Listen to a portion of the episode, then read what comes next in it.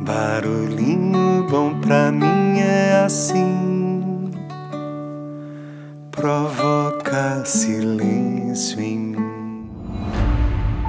No Barulhinho Bom de hoje eu vou compartilhar uma pequena história que foi extraída do livro de Gary Chapman, chamado O Amor como Estilo de Vida. Gary Chapman é autor do livro As Cinco Linguagens do Amor, que foi traduzido para 35 idiomas e é presença constante nas listas de mais vendidos. O nome da história é O Sacrifício de um Menino. Então vamos lá. Há 15 anos, restavam a Michael, filho de Jeff e Christy Leland, poucas semanas de vida. Só um transplante de medula óssea no valor de 200 mil dólares poderia salvá-lo. O plano de saúde da família recusou-se a cobrir o custo do transplante e o casal não tinha recursos para pagar a cirurgia. Foi então que Damon, um dos garotos mais levados da escola onde Jeff dava aula, entregou-lhe 12 notas de 5 dólares, todo o dinheiro que havia em sua poupança.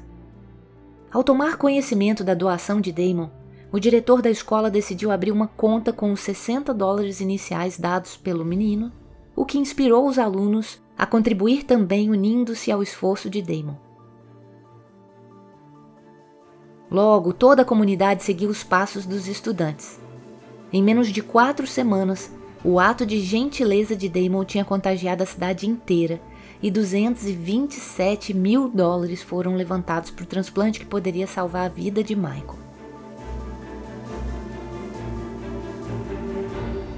Ao ver a influência do gesto de uma única criança, a família Leland fundou o Sparrow Clubs USA, clubes dos Pardais, uma organização sem fins lucrativos que oferece oportunidades a alunos de escola de ajudarem outras crianças com problemas de saúde.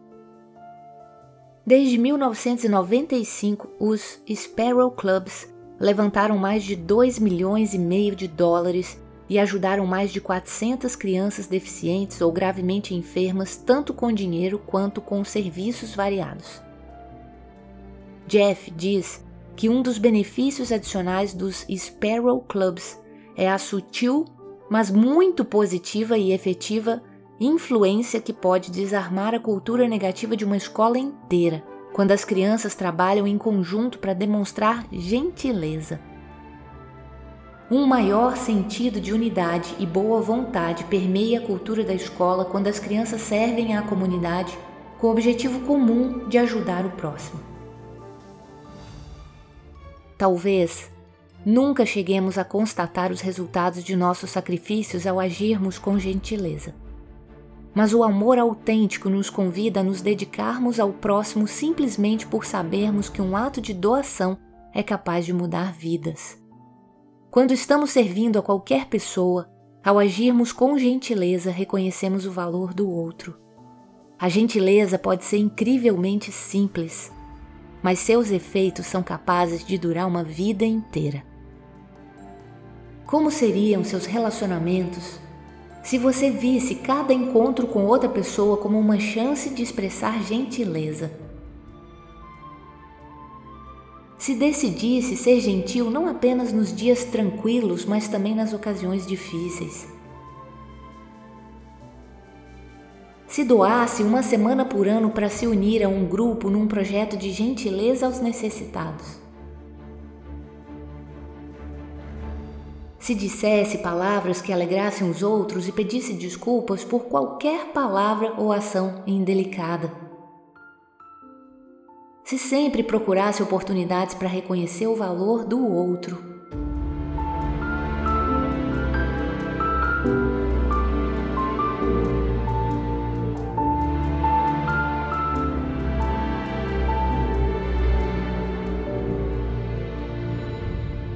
Que tal esse barulhinho bom, hein?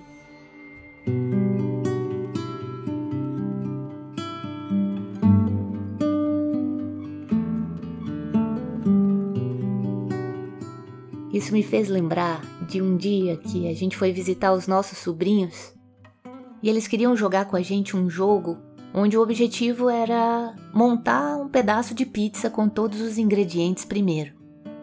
Então ganhava o jogo quem conseguia equipar sua pizza com todos os ingredientes que constavam nela.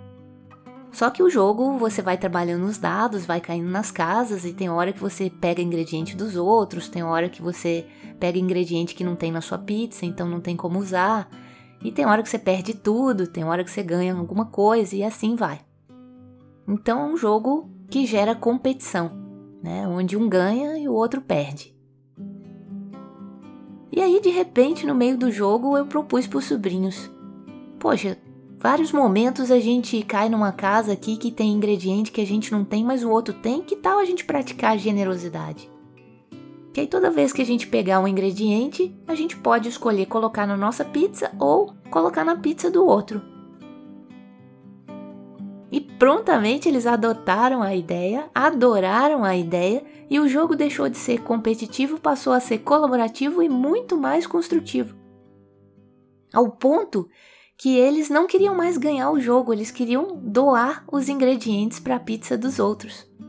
E foi virando uma brincadeira onde a gente foi incrementando dancinhas, gestos, vários momentos assim onde estava todo mundo é, muito natural, transbordando a sua própria espontaneidade, mas com aquele objetivo de ver o outro completar a pizza. E isso deixar a gente até mais feliz do que ganhar o jogo. E é muito bonitinho, porque um dos sobrinhos é até bem novinho e ele mesmo falava: Não, eu não quero completar minha pizza porque eu não quero que acabe o jogo. ele queria ver os outros completarem as suas pizzas. Olha que, que especial isso, né? De uma brincadeira, né? de um jogo que pode estimular a competição, ele ensina a prática da generosidade. E eles mesmos utilizaram essa palavra, vamos praticar generosidade? Olha que, que especial isso, né?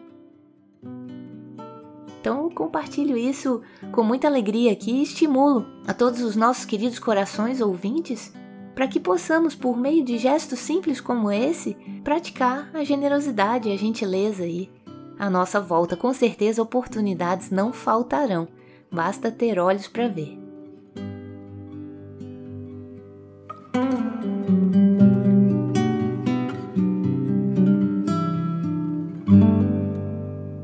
Isso. Deixo a gente com esse barulhinho bom, gentil e generoso. Generosidade é ter o coração aberto para ajudar, encontrar felicidade em compartilhar. Nós somos capazes de dividir.